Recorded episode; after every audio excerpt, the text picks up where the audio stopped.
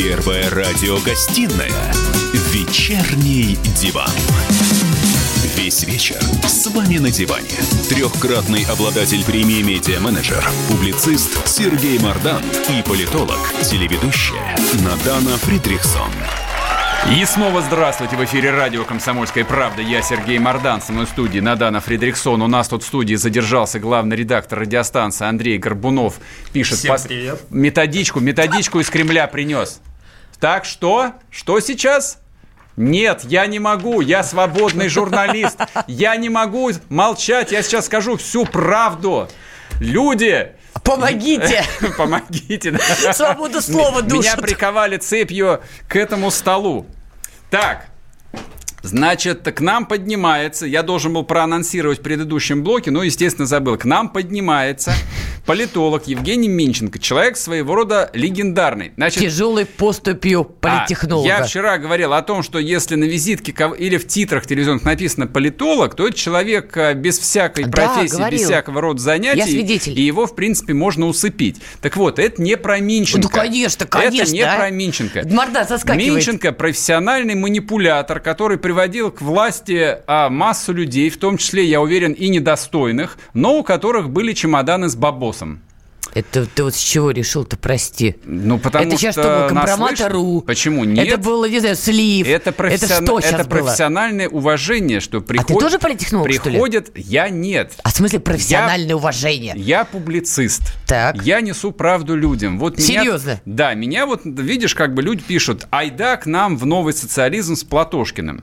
Я не готов, я пока не определился. Я скорее там в общество двуглавый орел запишу, чтобы мне дали черную шелковую А рубаху кто-то и еще не понял, что ты присягнул именно этому обществу? У кого-то еще сомнения? Друзья, симпатии Мардана были вполне понятны во время эфира. Вы Я можете представить монархист. Мардана, который Да, всех расстреливает, да. усыпляет, вешает. А тут, когда у нас был Малафеев, Мардан был такой лапочка-лапочка, Так, такой е- ушки торчали Так зайчика, такой едино- хороший Единомышленник Мардан был. пришел в кои-то веке, Вы же, конечно. друзья мои, вы а что, я, улавливаете. я с Гозманом должен был здесь в десна целоваться, что ли? Не, Сереж, ты должен быть последователен. Либо ты уже всех напалмом рубишь, Нет, либо ты за всеми да зайка. нет, а то что вы, что вы, пришел Малафеев, и Сереж такой тю-тю-тю-тю-тю-тю. Не а вот завидуй, остальных он не вешает. завидуй. Он же тебя позвал на эфир? Позвал. Чего ты это взял? Да при мне был. Он сказал, при тебе Надана, было? приходите, пожалуйста. Я вот там, меня там не Оте- было, Сереж. Отец Дмитрий Смирнов обещал ее покрестить и сделать ее нормальной Боже мой, православной боже мой, а вот это христианкой. сейчас вообще Они вот- такое они вот, они вот этими вот И самыми. вот этот человек рассказывает вам, что он несет какую-то правду. Врет, не краснеет.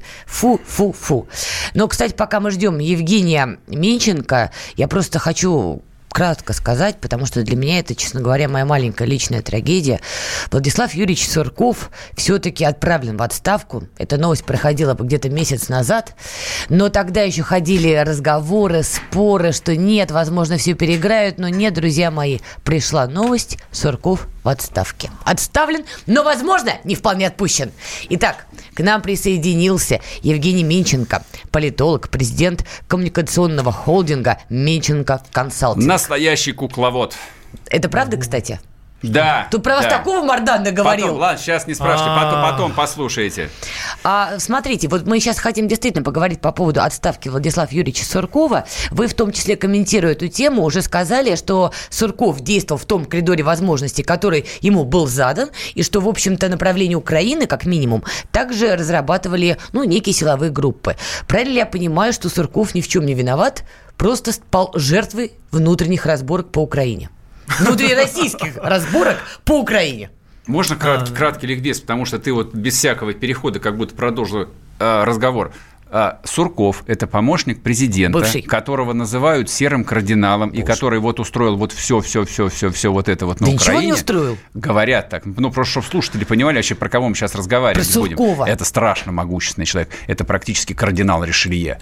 Только в костюме Да, гражданском. Отлично. Итак, Евгений, давайте. Ну, смотрите, во-первых, эм, на, а, на момент, когда Сурков э, включился в украинскую проблематику, второй раз в своей жизни, потому что первый раз он в нее включался в 2004 году, Плохо. когда э, россияне, российские консультанты и не только российские консультанты, российское правительство помогало избраться э, Януковичу. Вы, кстати, принимали участие в той кампании? А, Нет, я не принимал участие в той кампании. Э, там сидели Павловский, Гельман, ну, в общем, это не секрет же. Пятая колонна, да. Ну, там, почему пятая колонна? Это, а вы не принимали, потому что понимали, что не будет успеха? То есть профессионально поняли, что не стоит Януковичу помогать? Да нет, э, просто э, я думаю, что Боливар-то не выдержит двоих, а, троих, а понятно. а особенно шестидесятерых там и так сидел такой десант э, на Януковича.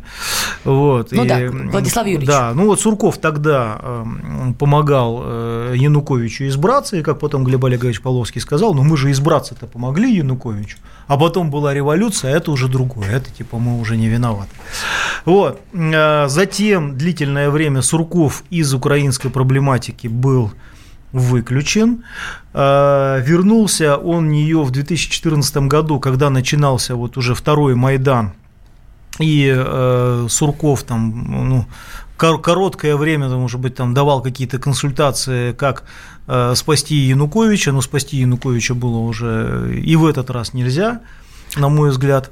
Вот. А, а затем ну, возникла э, история, что его назначили э, неформальным, а потом формальным куратором этой проблематики, но Понятно, что украинской проблематикой, выработкой стратегических решений э, занимался лично президент, занимался Совбез, занимались силовые структуры. И в этом смысле, да, Сурков – был одним из игроков, был одним из людей, которые предлагали те или иные решения, но, естественно, он не был единственным оператором э, этой истории. А кто за что там отвечал, кто в чем виноват? Ну вот серьезно, мы с вами, как люди, не погруженные э, в, в кухню этого процесса, на самом деле вряд ли можем сказать. Объясните, пожалуйста, просто логику, логику чтобы я поняла. В четвертом году Сурков был поставлен на направление Украины, он работал по Януковичу, мы помним, что это привело к оранжевой революции, Янукович в итоге тогда не становится президентом. Тогда почему, когда полыхнул кризис 14-го, снова на направление ставил Суркова, хотя у него реноме по Украине уже на тот момент было, ну, скажем, мягко не очень. Ну, я не думаю, что Шур... Сурков виноват э, в поражении Януковича в 2004 году. Я думаю, что главная причина была в том, что э, двойную игру играл э, Леонид Кучма, который вынужден был согласиться на то, что кандидатом в президенты от партии власти стал представитель э, Донбасса но э, на самом деле Кучма сознательно заводил ситуацию в пад, Поэтому я думаю, что главным виновником, э, ну и выгодоприобретателем от всего этого на самом деле является Кучма, потому что у него сейчас все неплохо. Э, семья его в шоколаде – это богатые, веселые, довольные люди, которые с тех пор э, стали еще богаче. Кучма уважаемый политик, и, в общем-то, и при этом ему все неплохо. никакой ответственности за все, что было потом. Да, да. Идеально. Давайте абстрагируемся от событий страшно далеких, поговорим про последнюю пятилетку. Ну, не зря же Суркова таки отправили в отставку. А ваше отношение к результатам украинской политики России? Ух. Ну, насколько вы можете честно ответить на этот вопрос, конечно. Ну, я бы так сказал. Э, Господь меня миловал от участия в украинской э, политике России э, за последние пять лет – но, на мой взгляд, э, логично было бы или вообще не влезать ну, вот в эту историю, или если влезать, ну тогда э, более плотно, потому что мне кажется, что... Более плотно это что? Ну, более плотно, например, э, чтобы был сухопутный коридор до Крыма. Угу. Хотя бы. Да, хотя бы. Если, если, если стояла такая задача. Я вообще, конечно же, думаю, что э, очень много было ошибок допущено и, э, собственно, до так называемого Евромайдана. Угу. Ну, например, когда Украине начали ставить так сказать, там, жесткие условия, когда начали блокировать э, украинские грузовики на российско-украинской границе и так далее. То есть я думаю, что там э, можно было бы по-разному сыграть, и в том числе, знаете, ситуация, когда Януковича свергли, а точнее он сбежал ну, его свергли, а, и он сбежал. Ну как, понимаете, его на самом деле, он сначала сбежал, а потом его свергли, вообще-то. Понимаете? То есть тоже э, силу воли-то надо иметь. Но это же это не, Луис, не Луис Карвалан, который с автоматом в руках умер, защищая президентский дворец. И на самом деле, и когда он э, прилетел и в Харьков, и в Крым, у него были разные варианты э, поведения, но э, он выбрал, мягко говоря, не самые успешные. Скажите, вот. а что случилось с Новороссией? Они так говорили, столько ресурсов было, столько людей. Но что это, случилось? Это, я, я прошу прощения, ну, правда, поскольку как бы нас э, люди не вовлеченные... Новороссию как бы, знают тонкости, все. Это было давно. Это было недавно. А, я хотел Слушайте, спросить... я не эксперт по Новороссии, да. скажу вам честно, и более э, того, я совершенно сознательно дистанцировался и продолжаю Окей. дистанцироваться от этой проблематики. У меня, собственно, как бы вопрос после перерыва, я прошу вас продолжить, как из всей этой кровавой каши выбираться и вообще сколько это займет времени? И вообще, удастся ли? Нас оттуда выпустят? Или гири уже привязаны к ногам? А, я могу начинать или мы ждем перерыва? Начинайте, конечно. А, ну, коротко я могу вам сказать, что эта ситуация, на мой взгляд, э, на долгие годы, это как арабо-израильское урегулирование, то есть это история на долгие-на долгие годы, и быстрого решения, быстрого рецепта нет. Отлично. Продолжим после перерыва, поговорим про наш собственный русский арабо-израильский конфликт. Не уходите. Я придумал такой сюжетный ход. Давайте я скажу некую чудовищную вещь. Это будет неудивительно скопление мигрантов – это не прогрессивная тема, не техническая, а стереотипная. Среди впечатлений моей юности через запятую идут трипы кислотные, наркотические, и благодать в церкви на праздник Троицы. Олег, а вас случайно в Лондоне не завербовали там на какую-то знаете... лондонскую разведку? Программа «Кашин-Голованов. Отдельная тема». По будням в 9 вечера по Москве.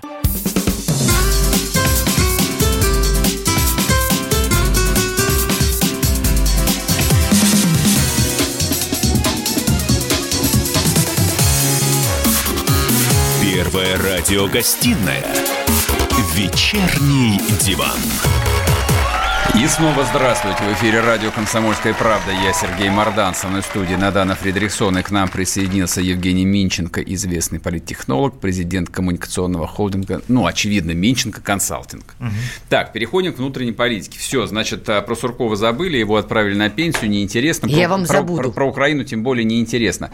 А вот вы мне скажите, вся эта движня месячная про поправки Конституции, она зачем? У нас будет царь или нет в конечном счете?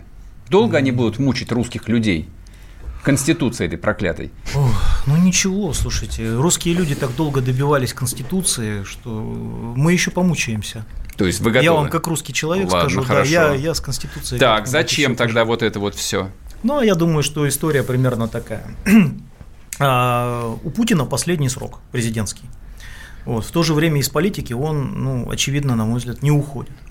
А вот можно узнать, почему? Вот это вот вопрос, который витает в воздухе. Напиши ну, в администрацию почему? президента. Ну, Там слушайте, а вы, вы посмотрите, какой возраст, например, у кандидатов президента Соединенных Штатов. Бог с ними, лет. с американцами. Не, ну подождите, бог свой. Мы часть глобального мира или не часть глобального мира? Я считаю, мы часть глобального мира. Просто есть версия, что а, Путин хочет построить политическую систему, после чего он сможет уйти, а сейчас якобы не может. Так. Я слышал такую версию а, смотрите, я думаю, что с одной стороны политическую систему он построит, с другой стороны после этого он все равно а, скорее не уйдет. Угу. Он может снизить свое вовлечение, но я думаю, что у него есть две задачи я бы даже сказал три.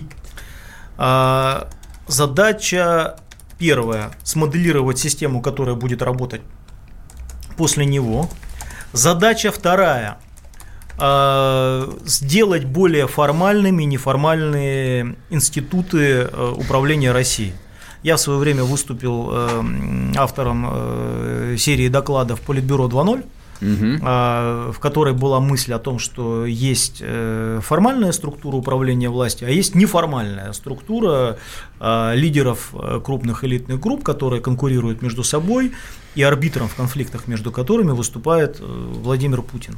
Угу. Не диктатором, не тираном, а, а, собственно, человеком, который согласует интересы элитных групп, ну, естественно, населения, потому что без опоры на население управлять невозможно. Самое смешное, что эти наши доклады подверглись атаке с двух сторон. А, критики Путина нам начали говорить, ну как же он не диктатор? Ну, конечно, он диктатор. Ну, что же вы такое говорите-то? Что у него с политбюро, значит? Э, это вы, значит, думаете, что у Путина какие-то рациональные мотивы, оказывается, могут быть? Я говорю, конечно, у Путина есть рациональные мотивы. Я считаю, что вообще политика э, Путина на самом деле очень э, рациональная. Я могу с этой рациональностью соглашаться, не соглашаться, но она рациональна и по большому счету, ну, по крайней мере, с точки зрения удержания власти, она эффективна.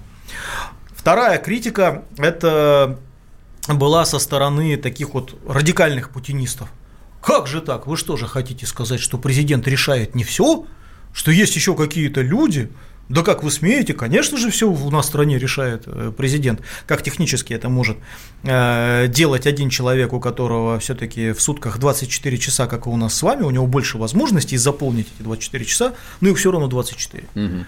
Вот, и э, это меня наводит на мысль, что наша концепция действительно верна, потому что если ее критикуют с обеих сторон. Значит, политбюро ну, есть. Да, значит, есть. И, соответственно, в значительной степени, я думаю, есть идея о том, что, ну, давайте мы каким-то образом формализуем этот неформальный статус этих людей. Угу.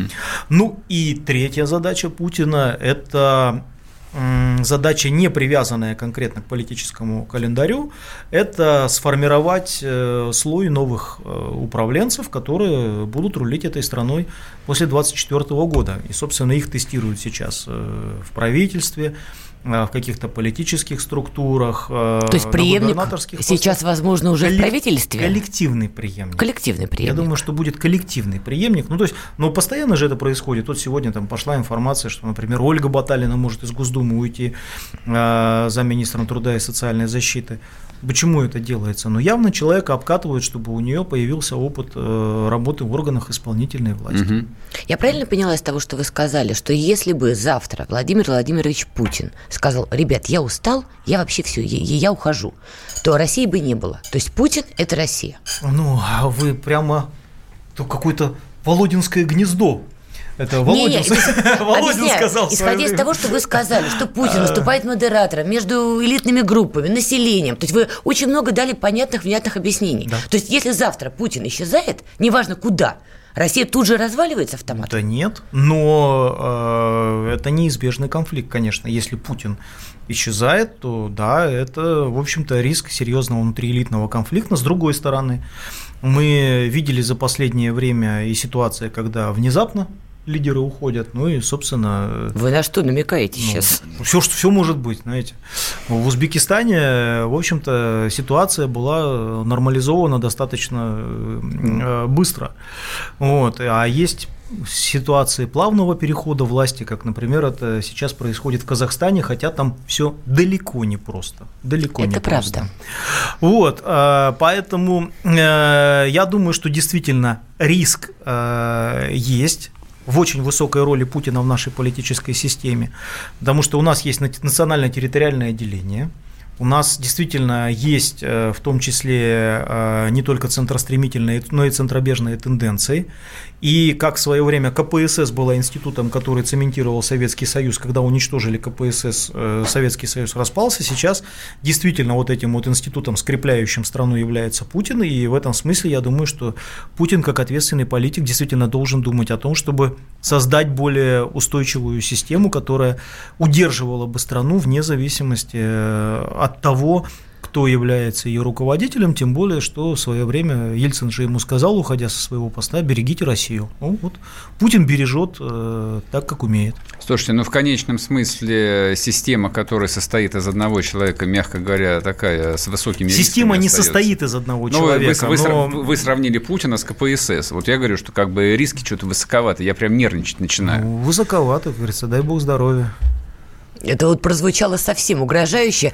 Давайте прервемся, да. выдохнем Пож... и Вам продолжим. надо пережить как-то, да. да, этот момент. Да, его надо вернемся, переварить и обдумать. Вернемся после перерыва, продолжим свои контрреволюционные речи. Не уходите. Лучше и сто раз услышать, и сто раз увидеть. Наш эфир на YouTube-канале «Радио Комсомольская правда». Для всех, кто любит по-разному.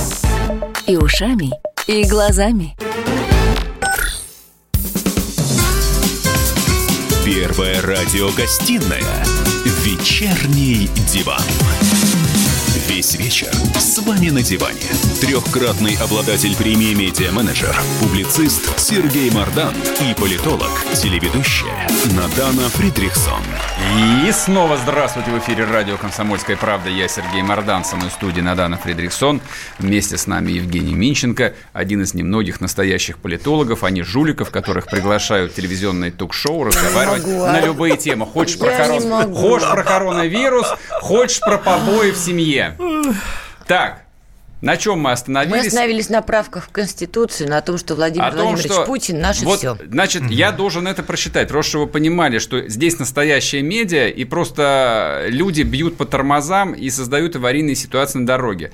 Капслоком. Что за шлюха путинская гадит сейчас в микрофон? А. Не стыдно, Мардан, гони его, м-м-м, позор Вот так. и так далее. Вот. А я- вот зачем ты это прочитал? А затем, Вот что... просто интересно. А мне было приятно. Вот чтобы что? Это значит, хорошо сказал Евгений.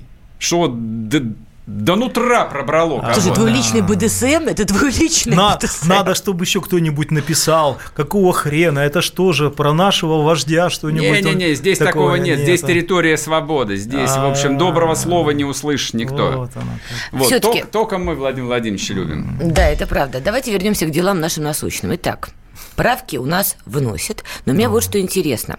Тут с недавних пор стали, как грибы после дождя, появляться самые разные партии, вдруг ни с того ни с сего. В частности, Захар Прилепин, отличный писатель, как выяснилось, еще полевой командир, видимо, неплохой, не знаю, не могу оценить. Раньше говорил, что в политику не пойдет, все-таки пошел. Вы же сказали, что партия Прилепина навредит власти. Почему? Потому что у многих было ощущение, что Прилепин плоть от плоти от власти. Ну, не навредит власти. Давайте разделим вопрос на несколько частей. Ну, ваша цитата, извините. Моя цитата. Да, вот ваши любимые СМИ А ваши СМИ, такую. ваши СМИ выдергивают из контекста. Вот телеграм-канал бы так не сделал, а тут извините. Телеграм-каналы. Ладно, кроме шуток. Ой, слушайте, я недавно компромат на себя прочитал, честно говоря, так ухохотался. Так чем партия. Прилепина А, будет вредить власти? Смотрите, в чем проблема партии Прилепина? Их три. Проблема номер один. Ниша. Они попытались создать партию нетерпеливых путинистов. Типа, давайте это с Там тесновато в этой нише. Там Вот. нетерпеливых. Тут вот мы нетерпеливые путинисты. Ну Владимир не. Владимирович, давай, посадим, расстреляем их всех. Ты погнали. давай за себя. Все. Хорошо, я за себя. Я готов Ну партию, да, создать Ну, то есть, вот первое, да. Э, Партия нетерпеливых э, путинистов э, – это ниша, ну, процента на 3, Так, максимум согласен. на 5. Это первая проблема. А, Проблема вторая, а, лидерская. То Что есть- вы имеете в виду? Ну, я считаю, что если уж делать им лидера э, в эпоху популизма, новой искренности и так далее, надо было делать, конечно, Охлобыстина, а не Прилепина. Согласен. Вот А, он лютый человек на самом деле. Да, да, да. Причем, вот я недавно наткнулся, правда, это уже ноябрьское исследование э, группы Рамир. Э, 100 э, людей, э, ко- которым доверяют россияне. И там Хлобыстин. Там Охлобыстина, Прилепина там нет. Охлобыстин там, кстати, на неплохой позиции. Он, конечно, пониже, чем Ольга Бузова. Вот, но, Но высоко стоит. но высоко стоит. Можно я вас прерву на секунду, просто вот иначе забуду. А, запомнил а, Охлобыстина еще с, а, наверное, первой половины нулевых, когда видел его в каком-то гламурном ресторане. Он был, соответственно, в облачении. Вот он был-то действующим Батюшкой, да? священником, Мгм. батюшкой. Тогда да. И он сидел в раско- роскошных казаках ручной работы, на которых было вытеснено по голенищу отец Иоанн. И я понял, блин, он настолько крутой чувак.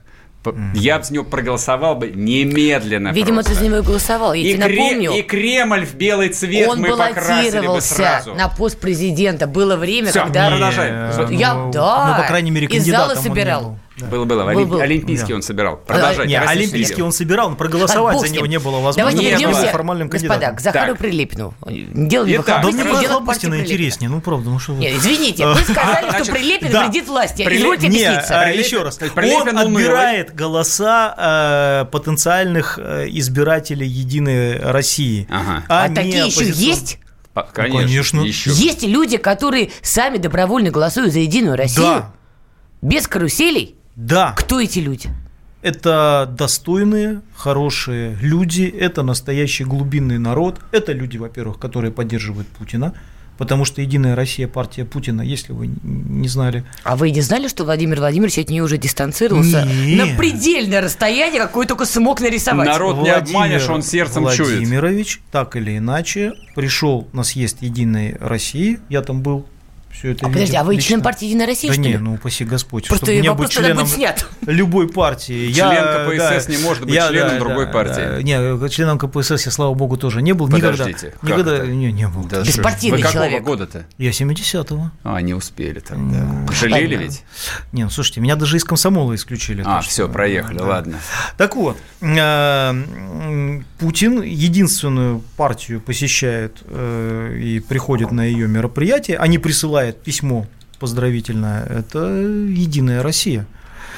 Так что худо-бедно это все-таки партия Путина. Так, Поэтому- значит, Прилепин выступает против Путина фактически. Но не против Путина. Я Против просто к его тому, что партии. есть. Нет, и не против его партии. Но дело в том, что если стоит задача э, забрать какие-то голоса оппозиционных избирателей, то, на мой взгляд, эта партия данную задачу решает не очень э, хорошо.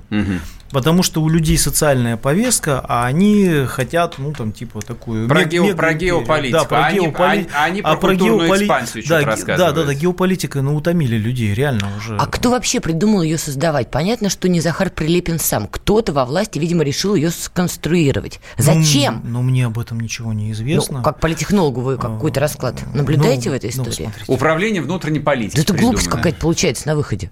Ты не завидуй. Ты что, работаешь в управлении внутренней политики? Нет, все, не Так завидуй. бы я тебе сказала, если бы работала, Что, да. дураки, Да, ну- думаешь, там работают? Там умные работают люди. Слушайте, но я думаю, что идет эксперимент, э, и не думаю, что это так, ну-ка, пошли, быстро создали партию. Люди выходят с идеей, им говорят, ну, попробуйте.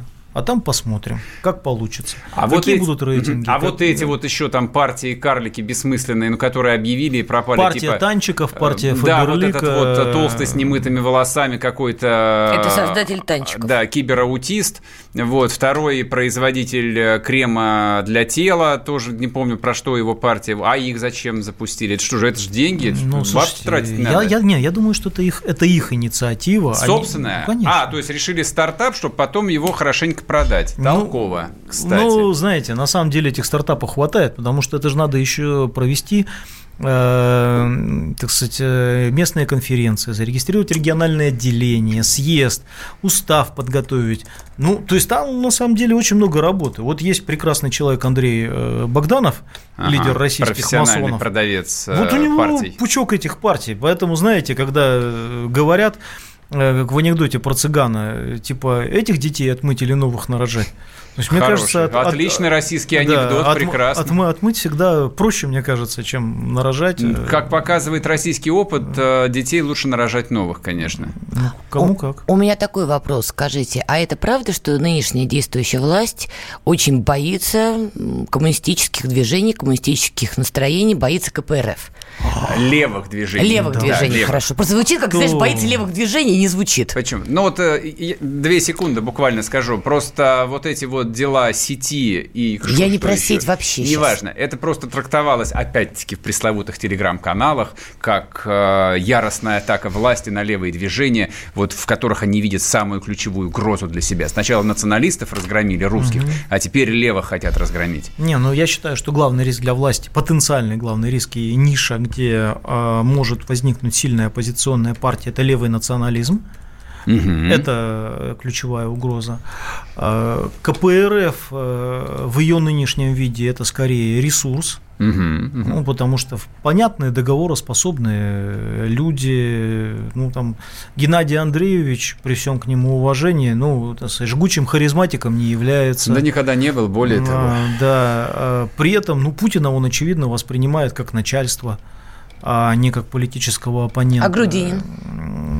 Ну, у Грудинина есть... э, С такой очень- фамилией нельзя быть политическим лидером. Да, можно быть. Грудинин? Да вы что, смеетесь? Да, нормально. Просто я Пипискин слышала... еще скажите. Да, и тоже неплохо. Опять же, слышала версию, что якобы власть очень испугалась рейтинга Грудинина в ходе последних президентских выборов, и вот прямо их это напрягло. Ну что, ну, ну, напряглись, э, взбодрили человека, рейтинг у него упал. И, там, а он упал или его нарисовали, что он упал? Да, вот. не, я не думаю, что там что-то рисовали. Ну, то есть реально произошло падение, его фиксировали все социологические службы. Но это, знаете, как э, Глеб Жеглов-то говорил э, про этого, про инженера Груздева, вовремя надо с бабами своими разбираться и пистолетами не разбрасываться. Ну, вот, собственно, я думаю, что у Грудинина была очень похожая история. Идешь в политику, ну, Неси позаботься, риски. да, позаботься о своих скелетах в шкафу. Так, мы сейчас уйдем на перерыв. Я заранее проанонсирую. После нашей программы в эфире будет э, освещаться дело сети. Про него расскажет наш коллега Владимир Варсобин. А вы не уходите. Я увижу, кто ушел. Блин, найду, найду вас всех.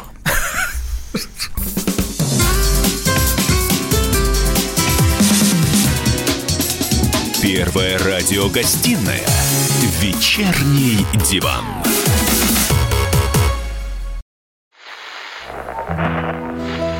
Самара 98,2. Ростов-на-Дону. Иркутск. 89,8. 91,5. Владивосток. 94. Калининград. 107,2. Я влюблен в тебя, Россия. Казань. 98,0. Нижний Новгород. 92,8. Санкт-Петербург. Волгоград. Москва 97 и 2. Радио «Комсомольская правда». Слушает вся страна.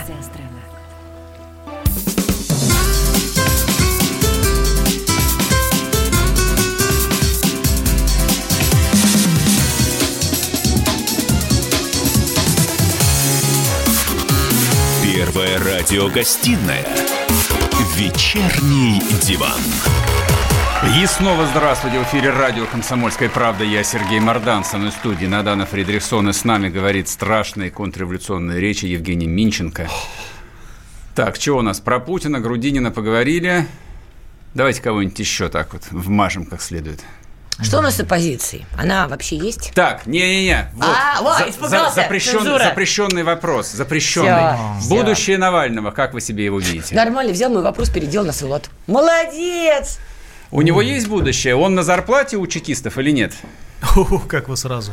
Но я думаю, что, э, по крайней мере, сам э, Алексей Анатольевич, по-моему, да? Да, Анатольевич. Э, чувствует себя скорее Лениным в семнадцатом году. Что типа я беру деньги у немецкого генштаба, еду в пломбированном вагоне, но это не значит, что я агент немецкого генштаба, а я на самом деле Э, хочу совершить э, революцию и реализовать свои задачи. То есть я думаю, что, конечно же, э, Навальный играет с какими-то элитными группами, он выполняет какие-то... Российскими элитными группами? Ну, может быть, не только с российскими. Вот, он выполняет какие-то, какие задачи, но э, у него у самого, конечно же, ну, как мне кажется, из того, что я вижу, потому что я лично не знаком, он э, действительно хочет реализоваться как самостоятельная фигура, как самостоятельный политик, и, в общем-то, на мой взгляд, он пока достаточно расчетливо себя ведет. А вот учитывая сливы, которые он давал, ну, все-таки это были скорее сливы, чем реальные расследования, как вы считаете, как политтехнолог, кто все-таки может быть главным спонсором Навального внутри России, исходя из того, против кого он вел игру? А, это смешно. Мы в свое время опубликовали а, такую картиночку. А, члены Политбюро и от, э, отметили тех, на кого Навальный наезжал. Да-да-да-да-да. А и тех, на кого он не наезжал. Ни разу, кстати. Так. А, ну, там, вот. И э, буквально там проходит три дня, он, значит, по одному прошелся. Ну, нельзя сказать, что так там. Ну, Неударно. Но, да, так, но, чуть-чуть. Но отметился. Ну, отметился. А кто это был-то? А, а я уже не помню. Угу. Как, как вы технично сошли с темы-то. Так кто, по-вашему, все-таки может давать Алексею Анатольевичу деревянные отечественные рубли? Ну, я думаю, ну, во-первых, не факт, что там дают рубли. Хорошо, как а, скажете. Биткоины. Да. Кто? А, кто? Неизвестный, я думаю, что дают. неизвестный плательщик. Ну, например, ну, кто хотел э, в 2018 году снести Медведева с позиции премьер-министра? Хороший кто? вопрос. Мы не знаем, кто. Вот, я не знаю. Мардан хотел, но вряд ли он. Вот, но тем не менее, очевидно, что когда там, например, э, в расследовании Навального появляются кадры... Кудрин! Э, ну, нет, вот Кудрин, я думаю, что точно нет. Сечин! Страшный. Что ж вы такие Молодец. фамилии называете? Бинго! Что ж вы называете такие фамилии? Классно прямо. Я вижу весело. Евгений Винченко установил. Не-не-не-не. платит Нет, Навальному. это я установил. вот, он, пожалуйста, он не знает, он А не я не знает. Сразу говорю, Менченко не знает, а я догадался.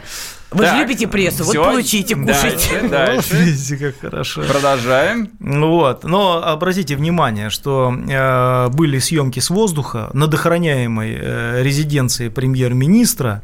Но тем не менее, кто-то взял там, в общем, комфортненько так все это дело снял, и Мгм. никто не помешал. Вот, то есть, э, я думаю, что кто-то, конечно же, и в силовых структурах, и внутри политбюро в какой-то момент э, играл м, против Медведева, против каких-то еще игроков. Ну, Подождите, но тут можно далеко не ходить. Были же сливы, что Алексей Анатольевич Навальный в славном Петербурге встречался с а, Пригожиным, который я не думаю, Иосиф, что не встречался. а который Евгений. Я думу, что не Там встречался. фотографии выкладывали. Я, я- Не-не-не-не, опять же, я подождите, ссылаюсь на фотографии, то, что были- что было неправда, Фотографий. Навального и Пригожина. Не Нет, вместе не, было. Вместе не было. Не Ну, было. И что? Были фоточки Алексея Анатольевича Навального, и были вбросы или, или не вбросы, я не знаю, что якобы он встречался с Ну, Пригожиным. еще Ну, раз. ли, а. Вы знаете, я думаю, что это скорее похоже на мистификацию, потому что, а, опять же, с Пригожиным э, не знаком, но... Слушайте, а с кем вы знакомы, будучи политтехнологом? Кого- о ком Ой, спроси, этого не знаю, того с не очень, знаю. с очень многими знаком, с очень многими знаком, но вот с Пригожиным и с Навальным э, не знаком, не могу сказать, что я от этого страдаю. Вот с Сергеем Семеновичем знаком. Ну, кто с ними Владимиром знаком? Владимировичем знаком. А, вот это серьезно. Вот, Вот, это вот а, было это серьезно, сейчас. да. Да, все вопросы Вот. сняты. А, а с Навальным и с Пригожиным не знаком. Но я думаю, что исходя из предполагаемого психологического портрета Пригожина, уж сделать там фоточки, э, аудио-видеозапись э, своего разго- разговора с Навальным, если он происходил, я думаю, что он вполне мог. А Зачем? Ну, Ну, мало если ли, они заказ качали, был, да если они всё. качали тему, что они встречались, вот, поэтому я, честно говоря, сомневаюсь в реальности этой встречи, вот, и- Слушайте, Ну. у меня вот какой вопрос, на самом деле, не дающий мне покоя. А реальная популярность Навального велика ли? Есть ли какие-то закрытые опросы? Да не, ну какие есть открытые э, опросы. А верите им? Врут Я, людям? не, я верю, я считаю, что, например, там гендиректор э, ВЦИОМа Валерий Федоров вполне себе порядочный, адекватный человек. То же Ага. самое могу сказать и про Александра Аслона, руководителя ФОМа. Да на самом деле же мы видим, что цифры по поддержке э, Навального не различаются у э, считающихся провластными ФОМа и ВЦИОМа, и у оппозиционной Левады, ну, собственно, там примерно то на то. Кстати говоря, как и рейтинги Путина, если смотреть там, э, если происходят какие-то значимые отличия, они скорее связаны с э, вопросами, которые задаются там, или с методикой, но по большому счету соотношения, они примерно похожи. Ладно. же вы поставили сейчас Владимира Путина и Алексея Навального в одно предложение через запятую, не могу не спросить, как политтехнолог, как вы оцениваете, на мой взгляд, странное решение президента в принципе не произносить имя Алексея Навального? У него уже были случаи, когда ему напрямую задавали вопрос про Алексея Навального, но он делал все, чтобы просто не называть это имя. Он назвал.